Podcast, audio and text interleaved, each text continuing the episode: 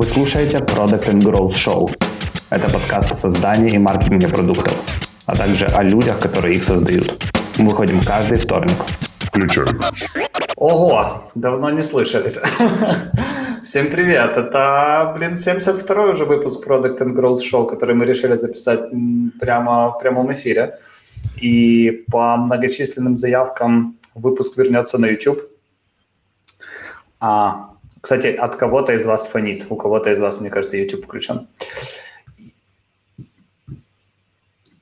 И сегодня у нас в гостях Саша Павленко, CMO в Нави. Мы с Ярославом Степаненко, бессменные ведущие, будем делать вид, что мы хоть что-то понимаем в e на самом деле нет. Поэтому готовьтесь к нашим дурацким вопросам. И, кстати, так как это интерактивная запись, если у вас есть какие-то вопросы, которые вы хотите задать Саше, то пишите их в чат на YouTube. Да, где бы вы это ни смотрели, комменты мы читаем только на YouTube. Поэтому, если вы слушаете или смотрите и хотите задать вопрос, э, заходите на YouTube, на продукт, э, на Growth Marketing Stage канал на YouTube, находите этот стрим и пишите там вопросы. Саш, в этот момент мы обычно просим гостей самих о себе рассказать и Давайте, рассказать, чем привет, они занимаются привет. сейчас и чем они занимались до а, позиции, в которой они сейчас находятся. Да, привет, привет. Меня зовут Саша. Сейчас я маркетинг-директор в Нави, про это мы поговорим, наверное, дальше. Долго и много чего-то интересного. Э, Я 8 лет в маркетинге. Первые 3-4 года, 4 года я занимался в основном маркетингом образовательного бизнеса различного, интернет-маркетинг, э, обучение IT, QA, фронтенд, Java, UX, iOS, Android. э, Вот. После этого я по счастливому совпадению попал в Федорев. Вот. Там меня научили стратегии. Вот. И там мы сделали много крутых больших проектов. Розетка, Бода, Концерт ЮА, и еще десяток разных, которые я быстро не вспомнил. Вот. И потом меня э, забрали, ну, не совсем даже в киберспорт, скорее в стартап, вот, э, в котором, наверное, мы первый раз столкнулись, вот, кстати, с Пашей и Ярославом попали на Growth Marketing Stage, самый первый, вот, который был очень крутой, на котором мой коллега Андрей Чередниченко выступал, он просто, ну, то есть вы объявили спикеров, там, Booking, Uber, еще кто-то, и он просто написал, Паша, а можно я выступлю? Я ему говорю, ты, ну, ты дурак? Ты дурак? Ну, типа, там такие спикеры, ну вот, нам как бы полтора года компании, ты как бы, ну, куда ты? Ну вот, а он выступил, и я считаю, это был один из лучших докладов. Вот, э, как, э, в общем, свойственно многим стартапам, он не взлетел, но это было супер увлекательное путешествие, которое вернуло меня в киберспорт. Вот. А вернуло оно потому, что я, когда был молод, ну, я лет пять потратил на то, чтобы попытаться стать тем самым киберспортсменом. Потратил те самые там, тысяч пятнадцать часов.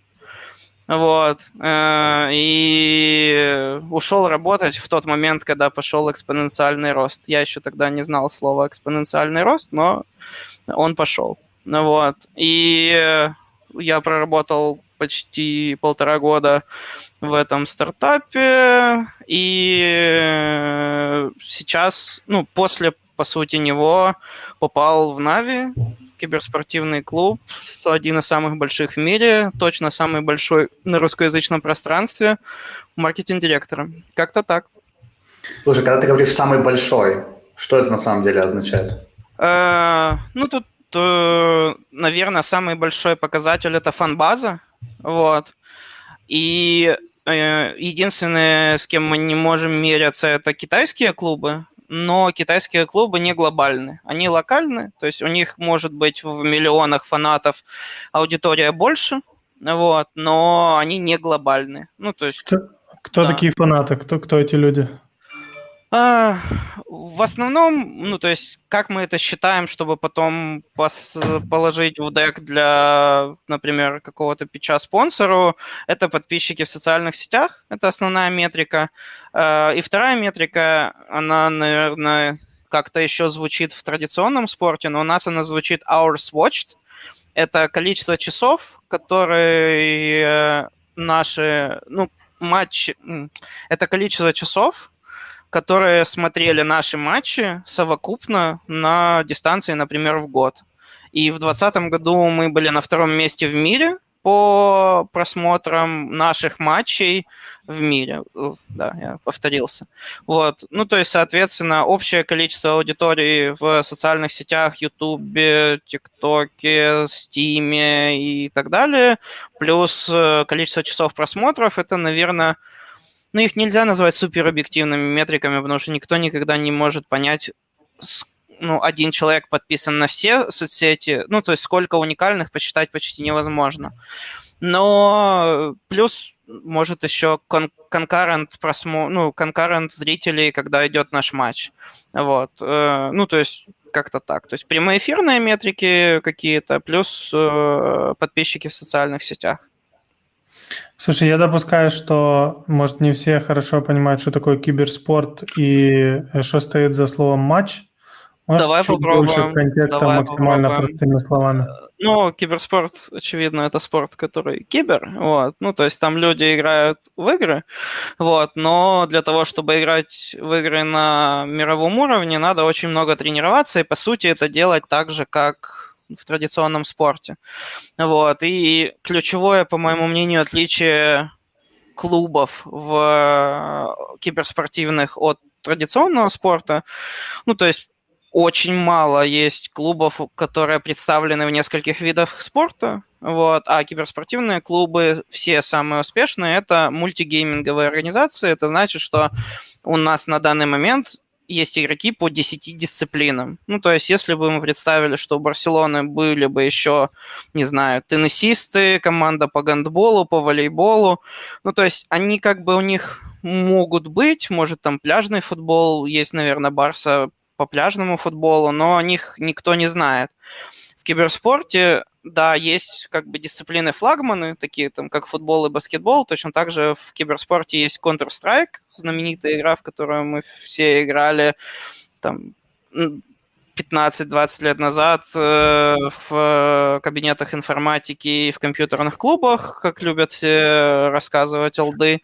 Вот. Э, и Dota. Тоже игра э, более сложная, вот, но тоже одна из самых э, популярных. Вот. В свою очередь у нас таких дисциплин 10, помимо двух основных есть еще 8 разных, и последнее время мобильный гейминг очень сильно э, вырывается как флагман, но думаю об этом позже. В общем, киберспорт — это спорт, в котором люди соревнуются в соревновательных играх, в большинстве своем это командный спорт. Одиночные дисциплины они есть, но они э, они почти никогда не становятся вот прям такими массовыми, потому что в основном это очень сложные игры для людей умных, ну то есть чем-то похожие на шахматы. Вот, и для того, чтобы понимать красоту этой игры, надо сильно разбираться, а, ну, масс-маркет не очень любит разбираться. В Counter-Strike э, разбираться надо меньше, поэтому это, наверное, самая популярная игра. Э, если вот всегда хочется делать оговорку, не считать э, Китай и часть, часть э, Юго-Восточной Азии, там есть еще одна игра-конкурент Dota League of Legends. Вот. Это третий огромный title. Благодаря своему разработчику они остаются тоже в лидерах киберспорта. В общем, резюмируя играем в игры, соревнуемся, получаем на турнирах призовые фонды, э, получаем миллионы подписчиков, люди следят, э, люди являются фанатами, они подписываются в социальных сетях, комментируют, любят, ненавидят, вот. И у нас 10 игр, соответственно, у нас есть спортсмены, киберспортсмены по 10 дисциплинам в нашем случае. У некоторых клубов есть еще больше, есть 14-13. Прикольно. А как это работает? Вот э, э, больше спортсменов, которые мультидисциплинные, или все Нет вообще таких спортсменов. Всегда, э, ну, в 99,9% случаев человек играет всю жизнь в одну игру, вот, на высоком уровне. Есть те, кто начинали в одной игре, поняли, что им нравится соревноваться в компьютерные игры, э, и потом э, они перешли в другую дисциплину, и там уже они стали профессионалами. Вот, э, но абсолютное большинство, ну, то есть нет, не бывает. Вот среди игроков переходов не бывает.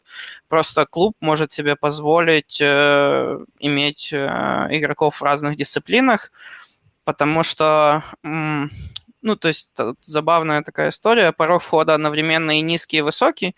Ну, то есть потенциально кто угодно почти в любую игру за несколько лет упорного труда может стать профессионалом. То есть, ну, не бывает... Ну, если он находится в возрасте от 14 до 25, наверное. Даже, ну, как-то так.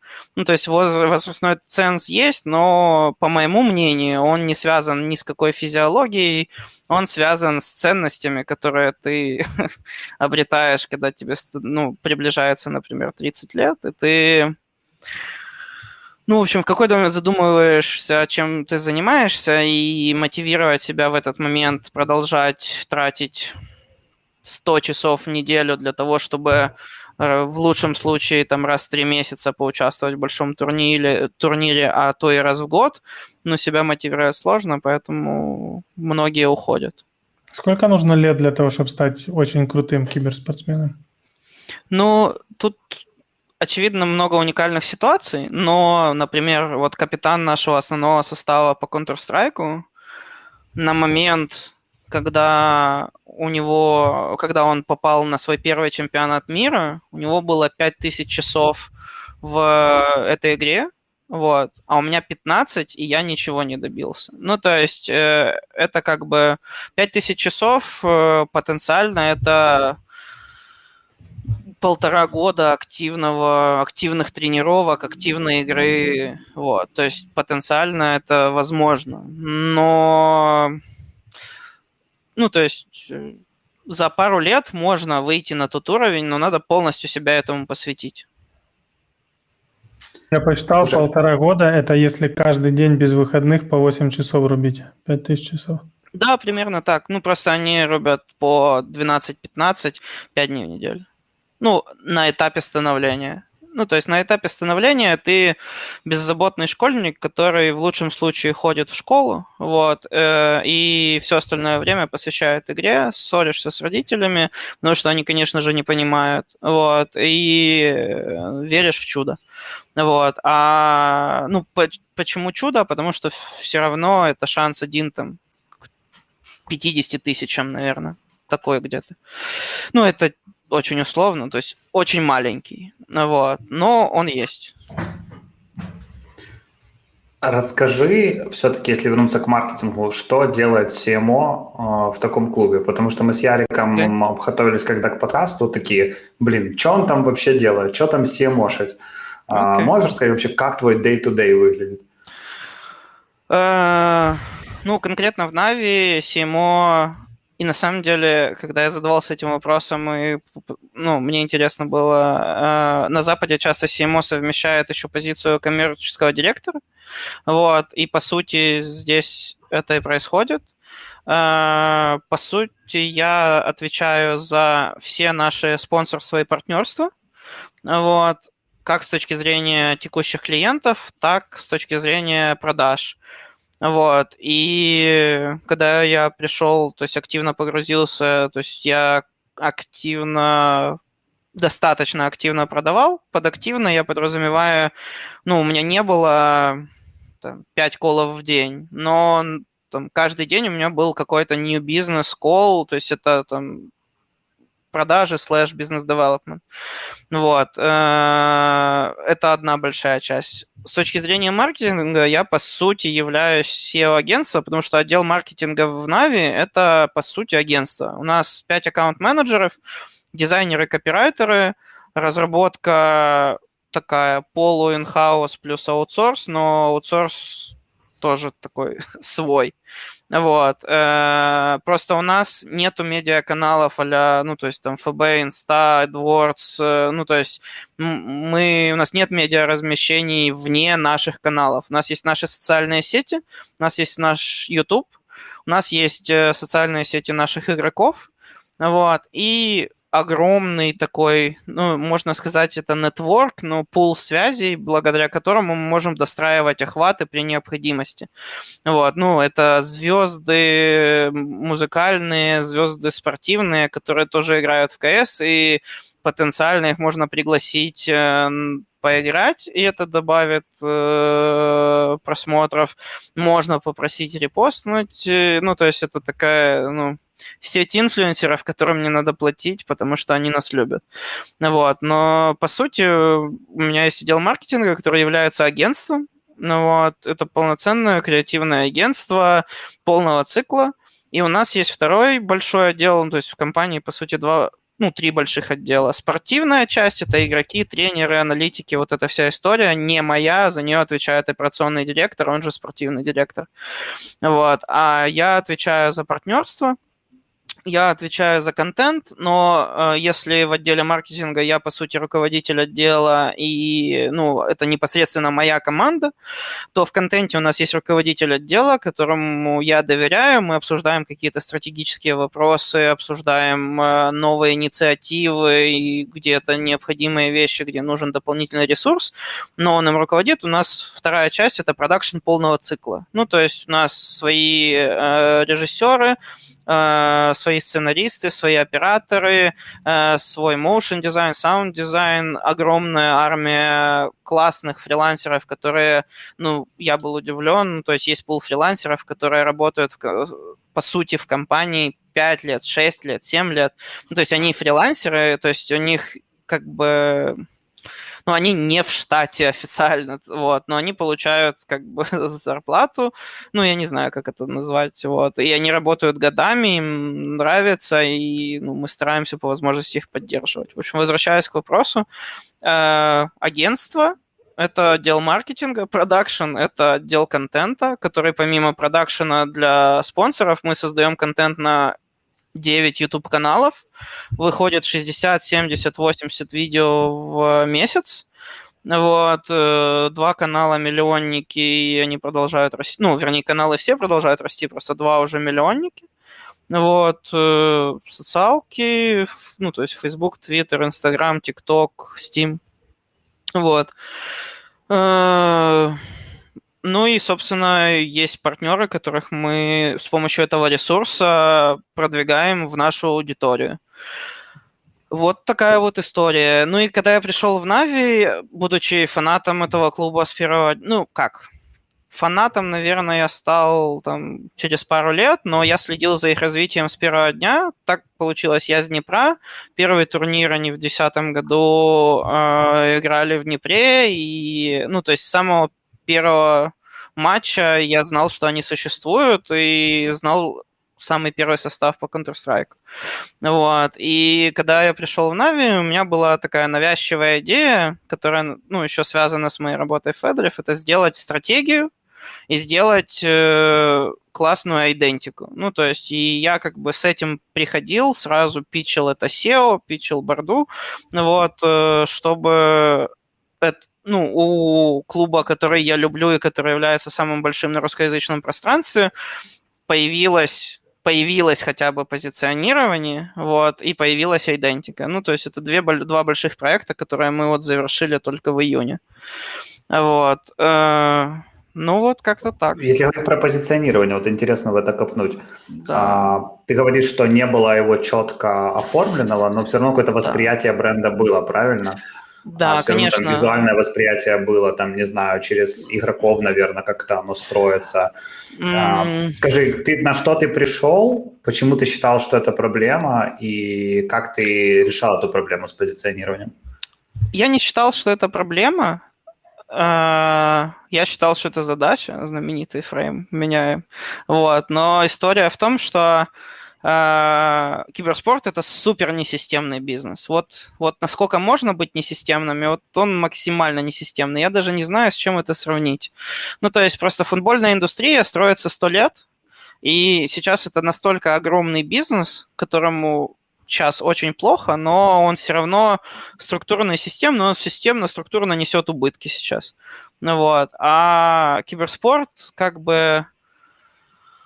Э, ну, важно понимать, что, не знаю, пять лет назад еще все было супер хаотично, все строилось на ну, то есть клубы не выигрывали турнир и закрывались, потому что они рассчитывали на то, что получат призовые, получат там 20% от призовых и проживут еще три месяца, а потом выиграют еще один турнир.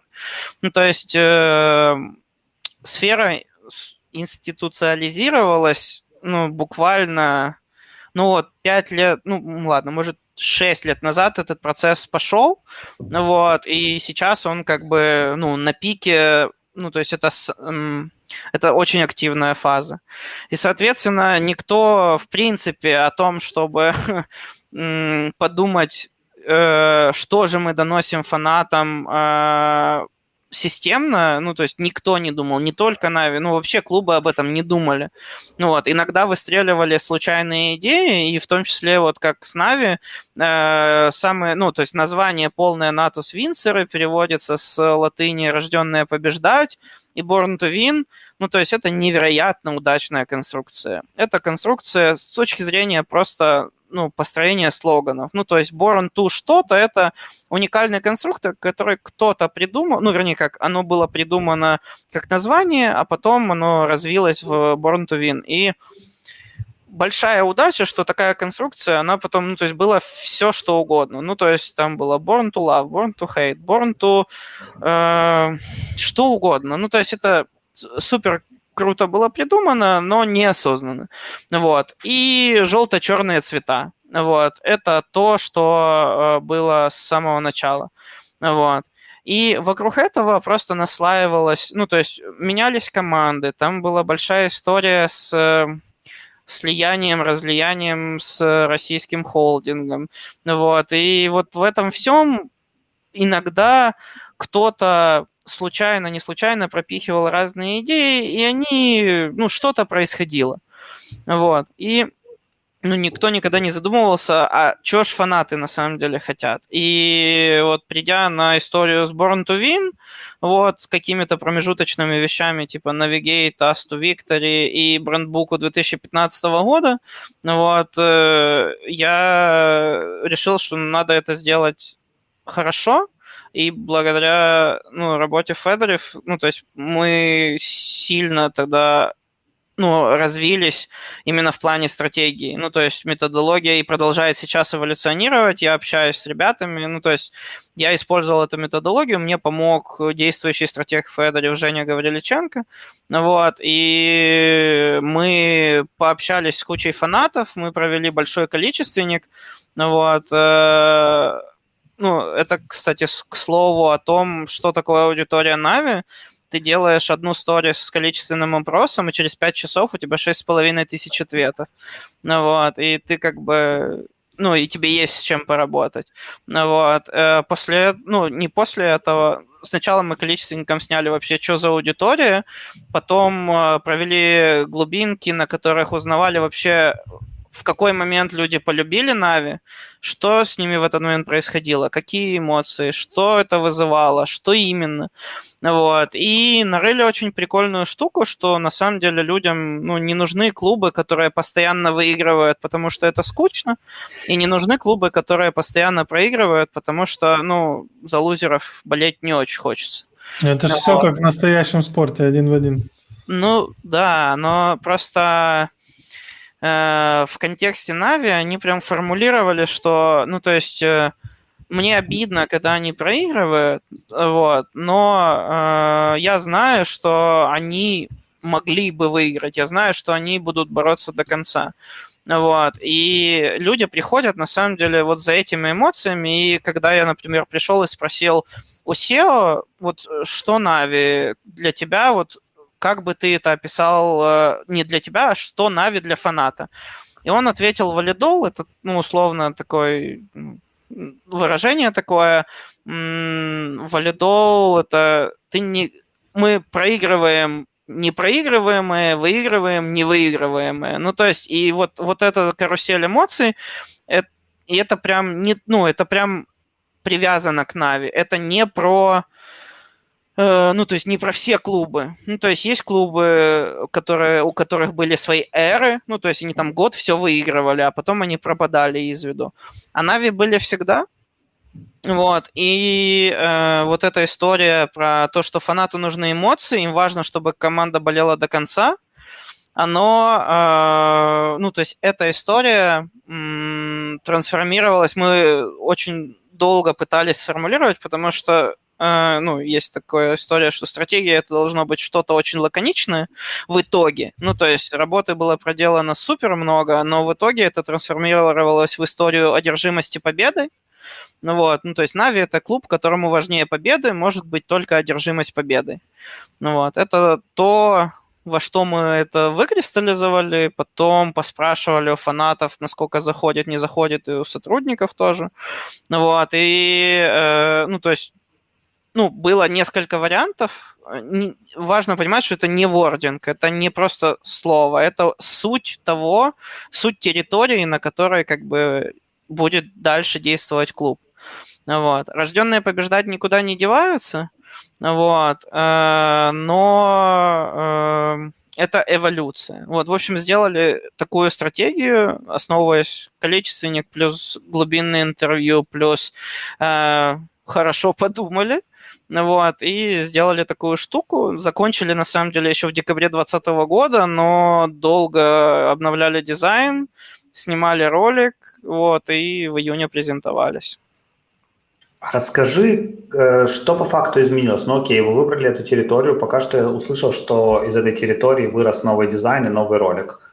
Но да. это же, наверное, не все. Однозначно. Э, отдельная история – это после того, как эта стратегия формулируется, есть еще план того, как ее, ну это доносить мне не нравится это слово, то есть внедрение и переход на эту территорию, он занимает ну, в лучшем случае год.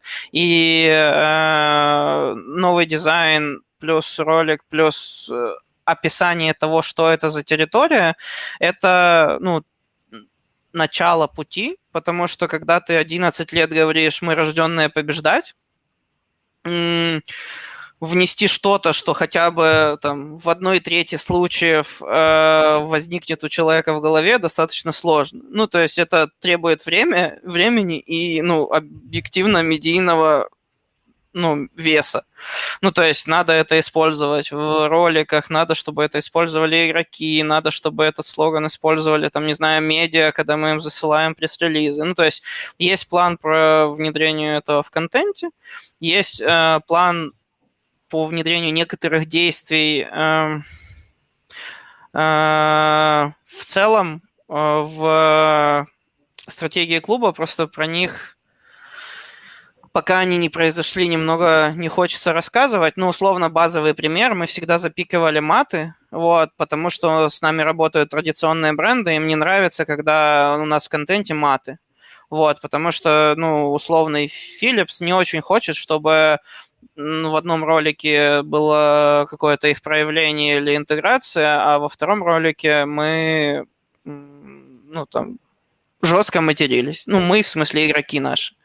Вот. Э, но я это сейчас как бы пушу, чтобы мы перестали запикивать эти тематы, потому что правда она такая, ну, то есть и одержимость она такая, ну, вот, ну, то есть это один из примеров, вот, и, ну, то есть таких действий нужно сделать там, десятки, вот, чтобы со временем ну, то есть слоган Нави «Одержимы», ну, то есть это слоган, как мы проявляем это позиционирование, вот, э, начал хотя бы появляться в головах у новой аудитории. Слушай, ну это звучит как такой вообще тектонический сдвиг, да? Мы жили вот так, а теперь мы будем жить вот так. Да? И, и мне кажется, нормально. когда ты приходишь в организацию, которая существует там уже 10 лет, 11 лет, а, то достаточно сложно получить бои на такие серьезные изменения. Условно говоря, мы перестаем запикивать маты, так мы же потеряем спонсорские контракты. Или, условно, мы поменяем а, слоган с X на Y, а наши фанаты нас не поймут, мы всегда так делали и было нормально. То есть как ты с этими э, Звучишь как э, те возражения, с которыми приходилось как раз бороться. Ну, во-первых, по слогану мы не меняем, и не задача, чтобы там через год говорили только э, про одержимость, а про рожденные побеждать забыли. Просто рожденные побеждать это фундамент, на котором мы выросли, и э, с точки зрения осознанной территории, на которой мы создаем контент и вообще создаем какие-то проекты, он устаревает, потому что э, никто из наших э, интервьюеров, о, интер, интервьюируемых, ну, то есть, ну, Нави, да, это переводится «рожденные побеждать», но м, никто не говорит о том, что для них это ценно. И, ну, то есть штука в том, что я не просто придумал, или кто-то придумал, или копирайтер придумал, или, ну, в общем, это то, что сказала нам аудитория, это то, чего она хочет. Вот. И когда ты говоришь, ну вот, смотрите, 11 человек говорят про эмоции от того, что наша команда борется до конца. И э, эмоции от того, что команда борется до конца, не равно рожденные побеждать. Нам нужно что-то новое. И э, очевидно, что изменение это сложно, есть сопротивление, но э, я стараюсь максимально быть прозрачным, объяснять, рассказывать, ну, то есть быть достаточно вдохновляющим, чтобы ну, не было восприятия, что я просто хочу что-то поломать или изменить. То есть первое – это эволюция, второе – это то, что, это то, что нужно нашим фанатам, третье – это на самом деле прикольные способы это внедрять. Прикольно. А расскажи э, про вообще ваше портфолио спонсоров. Я вот по Киеву, когда хожу, вижу, что весь Киев завешен э, э, постерами с GGBet, э, как одним из ваших партнеров прошлым mm-hmm. или актуальным, я не, актуальным, не понимаю, насколько... И мне интересно, насколько в, в том, что у киберспорта настолько сейчас растет популярность, а, важна роль а, скажем так, более лояльного отношения к беттерам как э, явлению? Да, да. Клевый вопрос. Смотри, э, по портфолио в целом. У нас сейчас 12 э, партнеров, вот, и когда я пришел, было 4. Это одно из и моих достижений, на самом деле достижения клуба, потому что классные результаты в дисциплинах, ну, не то чтобы провоцируют, но содействуют тому, чтобы спонсоры хотели именно нас, потому что у нас достаточно высокий чек. Вот. Э, в нашем портфеле, да, титульный спонсор – это букмекер. Про это я сейчас про, все спонсор, про всех спонсоров расскажу, потом расскажу про влияние букмекеров. Вот. Э, титульный спонсор букмекер – у нас сейчас три генеральных партнера. Это Monster Energy. Они с нами пять лет. Они давно на территории киберспорта. У них подписано 6 клубов, и они больше никого почти не подписывают. Со всеми длительные контракты, в том числе и с нами. И мы супер рады с ними работать. И мы работаем с Global Office. Ну, то есть с украинским офисом мы иногда соприкасаемся, но это прямой контракт с Global Office. То есть мы глобальная команда Monster Energy в СНГ. Вот. Э, следующий генеральный партнер это Logitech.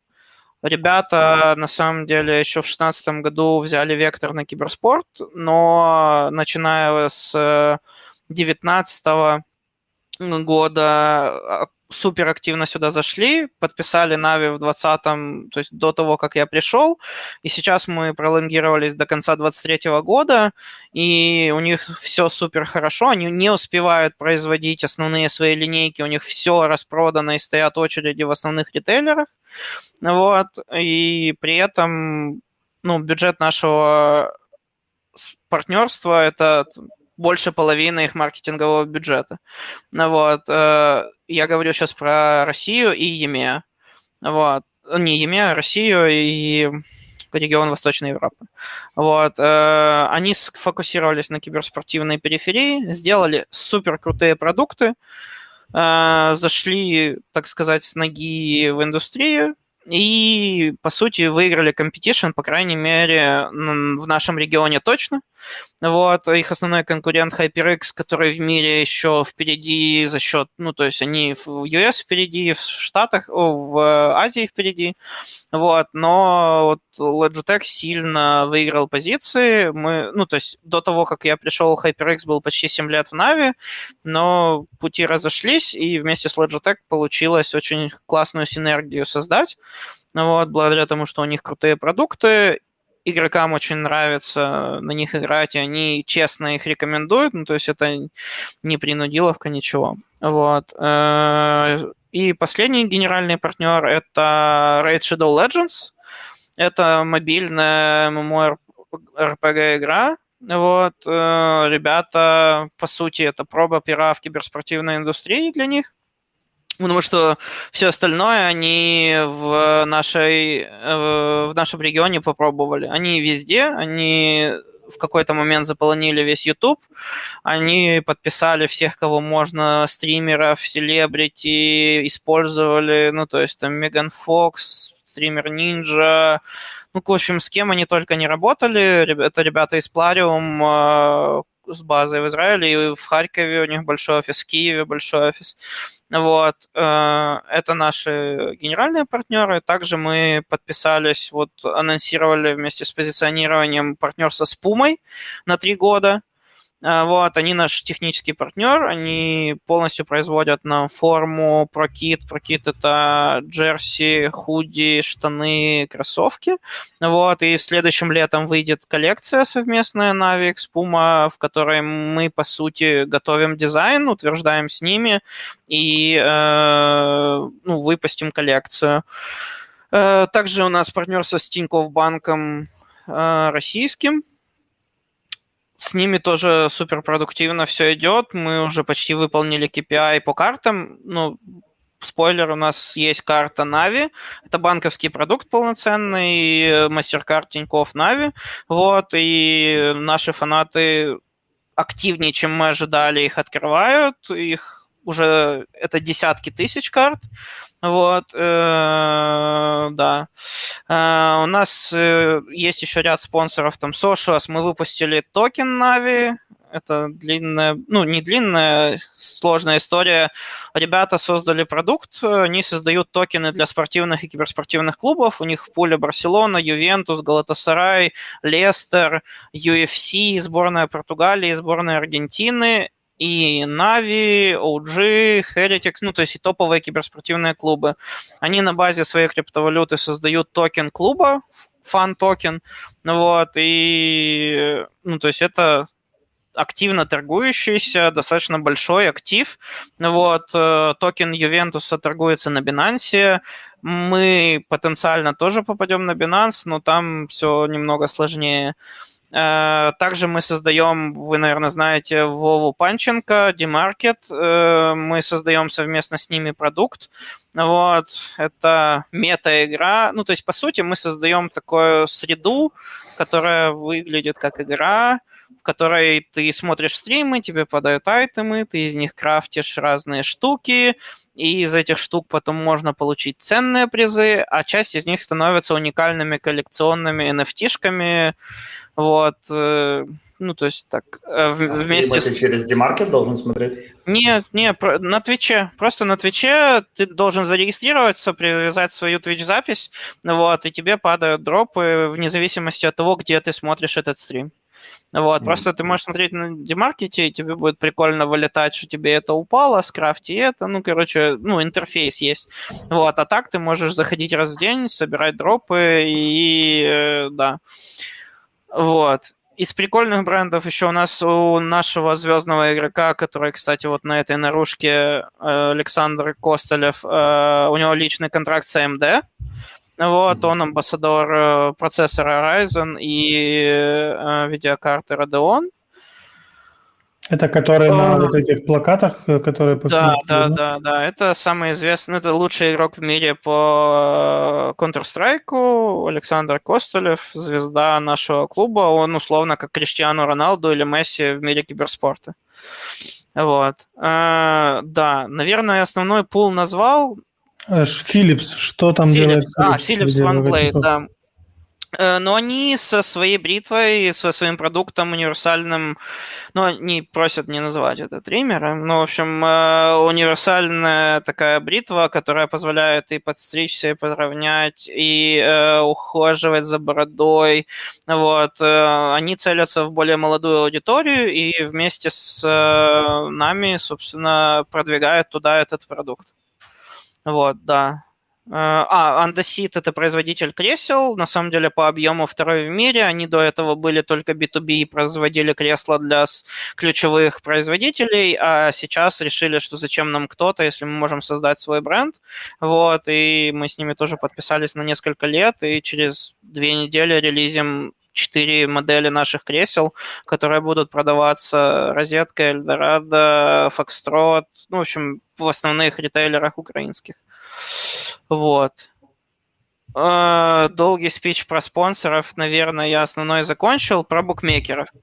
Однозначно русскоязычный рынок киберспорта так расцвел благодаря тому, что э, в целом букмекеры, часть букмекеров на самом деле есть огромный, ну то есть есть несколько, в общем, есть э, GGBet, Parimatch, 1xBet, Лига ставок, это четыре больших игрока э, беттинговых, которые прям очень много денег влили в киберспорт, потому что поверили в его потенциал, а когда случилась пандемия, еще добавили, потому что все линии остановились, а надо было как бы деньги зарабатывать.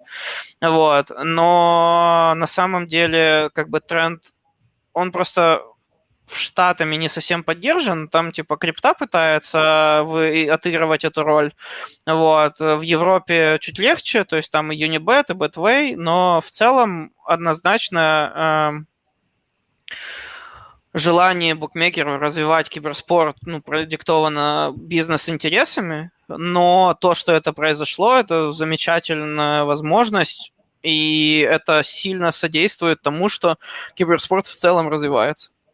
Слушай, а вот. ты понимаешь в объеме их, э, ну, если взять вот 100% ставок э, тех букмекеров, которых ты назвал, э, какой процент уходит на киберспорт?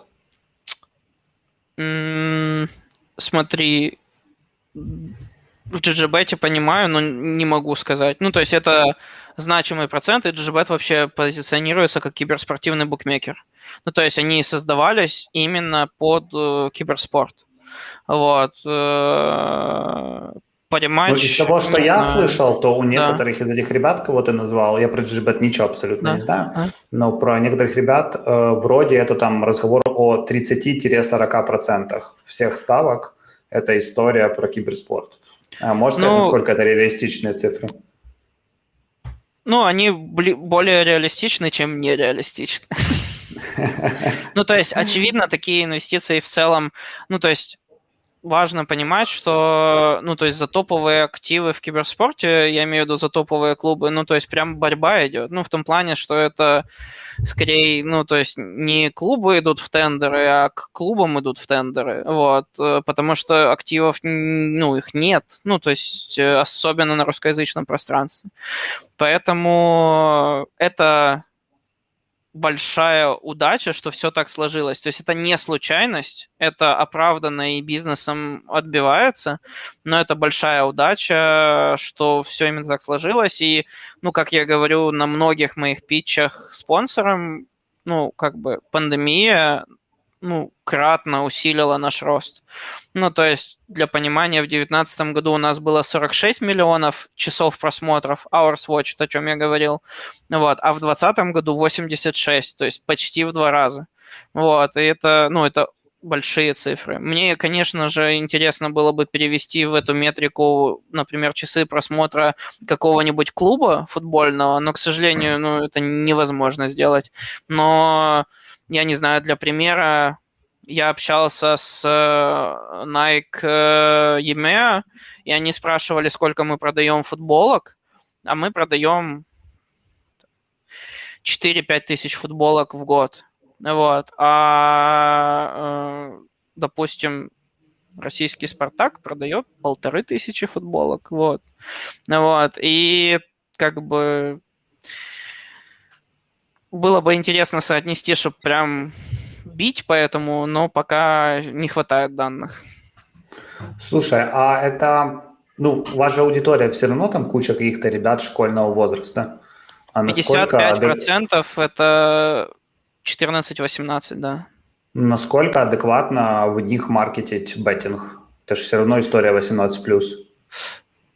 Смотри, если ты про этическую сторону, то... Не, мне вообще интересно, насколько это, во-первых, логично, ну, то есть, э, насколько беттерам э, логично маркетить в аудиторию, которая формально не может использовать их продукт, а, но этическая сторона, конечно, мне тоже интересна, насколько mm-hmm. нормально, то есть, условно говоря, вы выступали в футболках IQOS или там в футболках Хортица, условно, какая-нибудь. Да, вернусь э, к вопросу про целесообразность. Это, конечно, лучше спрашивать у беттеров, но судя по тому, какая ну, да, очередь, ну, то есть, типа, на титульного ну, партнера NAVI очередь среди, да, то есть они хотят, им важно, нужно. Вот. Э, с точки зрения этической истории, э, моя позиция лично, не клуба, субъективная, беттинг ок, гэмблинг не ок. Ну, то есть беттинг... Объ... Объясни для тех, кто в танке, разницу да. между беттингом и... Беттинг – это, условно, потенциально осознанное решение, в котором ты э, принимаешь решение на основе каких-то рациональных факторов, потому что считаешь, что знаешь, как кто-то играет или как кто-то сыграет, или в какой они форме, у тебя потенциально есть какие-то стопы э, в голове логические, гэмблинг, ты просто дергаешь ручку слотов, вот, и, ну, то есть э, ты просто надеешься, что что-то произойдет. Вот, очевидно, что с точки зрения процесса того, как ты делаешь ставку или не делаешь ставку, в беттинге ну, в голове происходит что-то похожее, но для себя я это разделяю и хочу верить, что взрослые люди как бы взрослые люди. Вот. А, ну и responsible betting это, в принципе, тренд этой индустрии. Ну, то есть, особенно в Европе, вот ребята из Betway, они прям bet in responsible way, они, у них это заложено в основу. То есть, если все об этом говорят, внедряют какие-то инструменты и так далее, ну, для того, чтобы выглядеть чуть более белыми и пушистыми, эти ребята прям в основу это ставят. Поэтому вот про беттинг моя позиция такая, что это создало наш, ну не создало, это усилило скорость роста рынка, в котором я работаю, поэтому, ну, может быть, я себе это оправдал, но я живу в такой парадигме.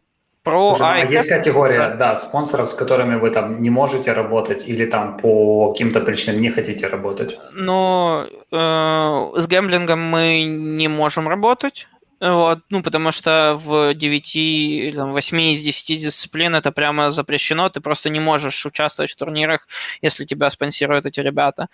Но мы не работаем с алкоголем, мы отказываемся от Айкоса, мы, ну, то есть возможности допушить или получить какое-то партнерство с Сайкосом или с Филипп Моррис в каком-то формате. Мож, могло бы быть, но мы это ну, не ставим себе в цели, мы не хотим с ними работать. Алкоголь точно нет, просто потому что действительно молодая аудитория.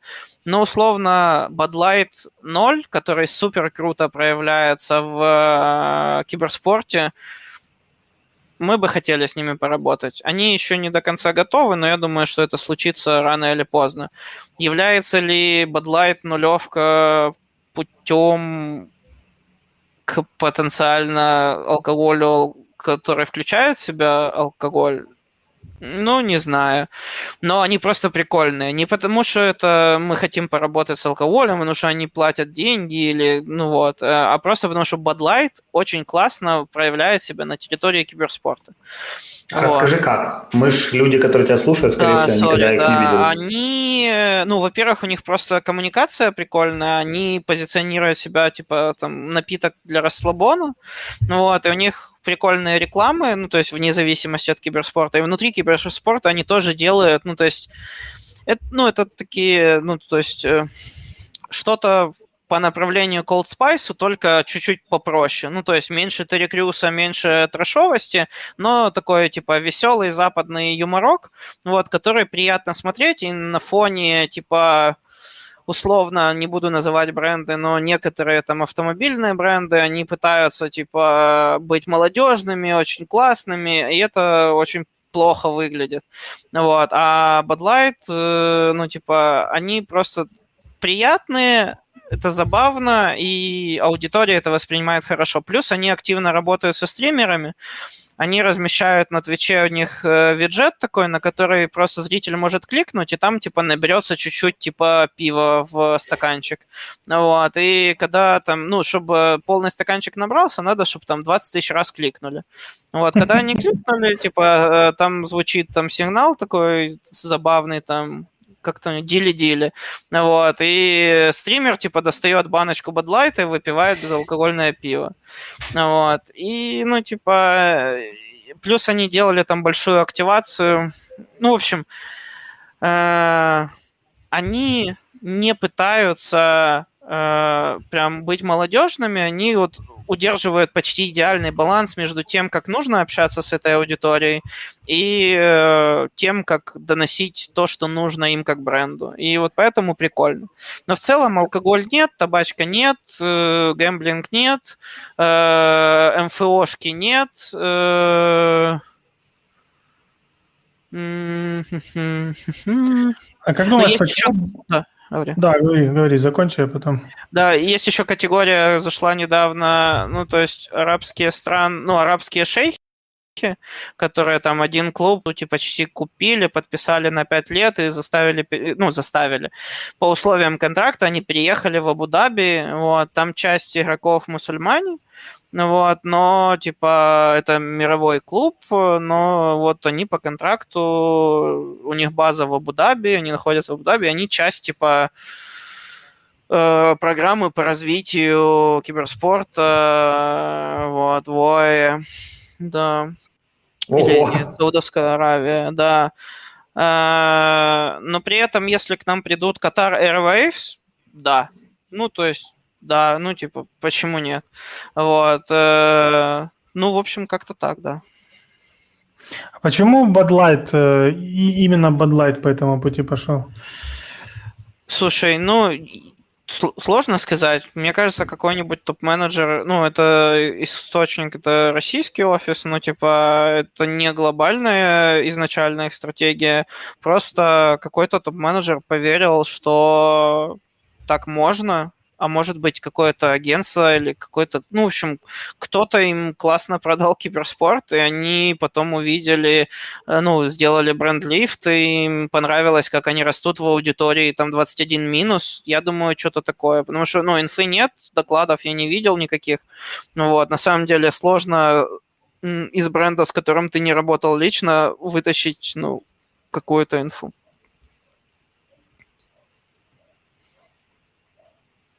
У нас еще, кстати, в YouTube были вопросы про, про mm-hmm. Не, я вот от, открыл YouTube, нету тут вопросов. Кстати, ребята, если вы нас слушаете до сих пор и еще не уснули, а, то можете задать вопрос а, в чатике. Можете не задавать, как хотите. Короче, просто чтобы вы знали, что мы чат читаем, и, в принципе, а, можно в него писать. Ну, там в рестриме он спрашивали да, через ФБ, да. Да. Да, да. Как выбирают новые игры для трансляции, как вы понимаете, что люди будут смотреть эти матчи. Э, ну, мы никогда не идем вслепую, ну, то есть чуть-чуть залезу на территорию спортивного директора, потому что мы плотно общаемся. Ну, то есть пока уже что-то не смотрят э, хорошо, с высокой вероятностью мы туда не заходим. Вот, ну, то есть э, а, под хорошо, ну, то есть стата собирается, есть ребята, которые прям заточены на это, по сути, это полностью бизнес, который считает цифры по трансляциям всех киберспортов и делает это под ключи для брендов. Так, сейчас реклама пошла. Ну, короче, э, э, сервис, который создавался и создан, по сути, чтобы считать киберспорт. Ну вот, Yes Charts, вот, мы с ними тоже работаем, вот, э, и они постоянно и нам дату предоставить в целом в рынок выкидывают кучу даты, и ты сам, на самом деле, уже начинаешь понимать, что, условно, если там несколько турниров подряд э, там определенное количество людей смотрит, не знаю, 50 тысяч человек смотрит, вот, то, наверное, стоит присмотреться к этой дисциплине, плюс то, как социалки игроков в этой дисциплине растут, вот как-то так. Вот, кстати, еще вспомнил то, что хотел сказать по поводу того, почему киберспорт это классно для маркетолога. Представьте себе, что, ну, условно, какой-нибудь корпорацию условно возьмем формак и придумали новое позиционирование. А позиционирование очень важно донести не только как бы для внешней аудитории, но и для внутренней. Вы сделали какую-то встречу там на 200 человек э, из там 5000 э, топов, чтобы они услышали, потом замечательно на корпоративе отпраздновали новое позиционирование и поехали дальше работать, производить препараты.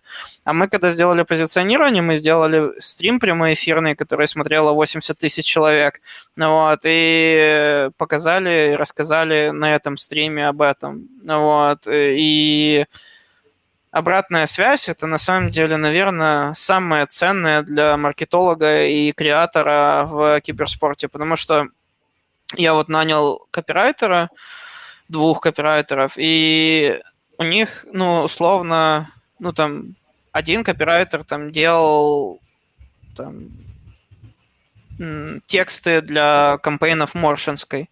И это как бы глобальный украинский бренд, все классно, все круто, но часть из них там не утвердили, часть потерялась, переписали, в итоге вышло в эфир прикольно, мое, но не совсем. А тут и вышло через 9 месяцев. А здесь ты как бы написал, и через 4 часа это опубликовали, а через 12 часов там 50 тысяч лайков и 3 тысячи комментов. И ты прям, ну, ну чувствуешь обратную связь очень быстро. Вот. И несмотря на то, что я, как бы, очевидно, тексты не пишу, не верстаю, не дизайню, но стараюсь все еще что-то придумывать, и когда это заходит, ты прям ты прям радуешься. И это, ну, очень мало, мне кажется, именно возможностей маркетологов, ну, то есть, когда ты работаешь, ну, просто в компании, ну, то есть, такую обратную связь постоянно чувствовать. Слушай, а расскажи, вообще а, вас как growth-канал какие-то продуктовые компании пытаются использовать? Ну, то есть, это просто из спонсоров, которые ты назвал, ты назвал там в основном такие бренды, ну, хорошо известные уже. Ну, из, те, Интерес... из тех, ну, когда ты говоришь growth именно awareness, это основное, да, зачем да, нас покупают. Ну, то есть э, это growth awareness в категории, ну, не в категории, в сегменте аудитории, в молодом сегменте. Я понял, я имею в виду вот. конкретно для digital бизнесов. Это пытаются покупать Тинькофф или у них просто бюджетов Смотри, таких нету? Тинькофф банк, вот, это м. самый лучший кейс, это десятки тысяч карт, и просто, ну, вот мы до этого общались с Моно, и, ну, если бы исторически ну, как бы российской аудитории просто не было в абсолютных значениях больше. И, ну, то есть у нас украинской аудитории в общем объеме из э, наших 18 миллионов, ну, то есть процентов 15, наверное. Вот. Ну, то есть которая может идентифицировать себя как украинская, потому что мы на самом деле сборная русскоязычного и украиноязычного населения всего мира. Ну, вот. Ну, то есть за нас болеют, потому что Нави – это Нави. Ну, вот. И, ну, то есть Тиньков прям поставил KPI, мы на этот KPI не согласились, мы его в договор не, не кладем, потому что ну, мы никогда KPI в договор не, не положим, и это принципиальная позиция, потому что есть слишком много факторов, которые потенциально могут э, не позволить выполнить перформанс KPI. Вот, это одна штука. А вторая штука, мы знаем, что мы самые большие, мы знаем себе цену, мы не будем рисковать какими-то негативными отношениями. Ну, то есть ключевая ценность, которую глобально покупают спонсоры, это присутствие рядом с клубом номер один в регионе и IP. они покупают наш логотип, и важная история, нам принадлежат медиаправа всех наших игроков. Ну, то есть mm. в Ювентусе, допустим, контракт всего Ювентуса стоит в три раза дешевле, чем контракт с Криштиану Роналду. Когда ты покупаешь контракт Нави, то э, стоимость, э, ну, то в эту стоимость включены права всех игроков, звездных, незвездных, и ты можешь их, их использовать. Тут у нас вопрос прилетел. Вопрос от зрителя есть. В чем да, особенности давайте. киберспорта как ниши с точки зрения маркетинга? С какими челленджами столкнулся, когда свичился в эту нишу?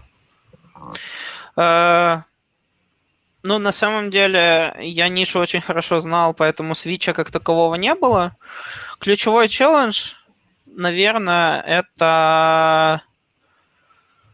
На самом деле, я его еще спустя вот уже больше, чем год прохожу. Это есть привычка к определенному уровню качества. И есть скорость, с которой ну, все происходит в киберспорте, абсолютно все. Долго в киберспорте происходит только согласование спонсорских контрактов, а после этого все происходит очень быстро, меняется быстро, и любовь и хейт э, ну, могут измениться за одну неделю, может все перевернуться. И вот э, планка качества и скорость, с которой все меняется, это вот, ну, то есть, вот они у меня пока... Где я тут?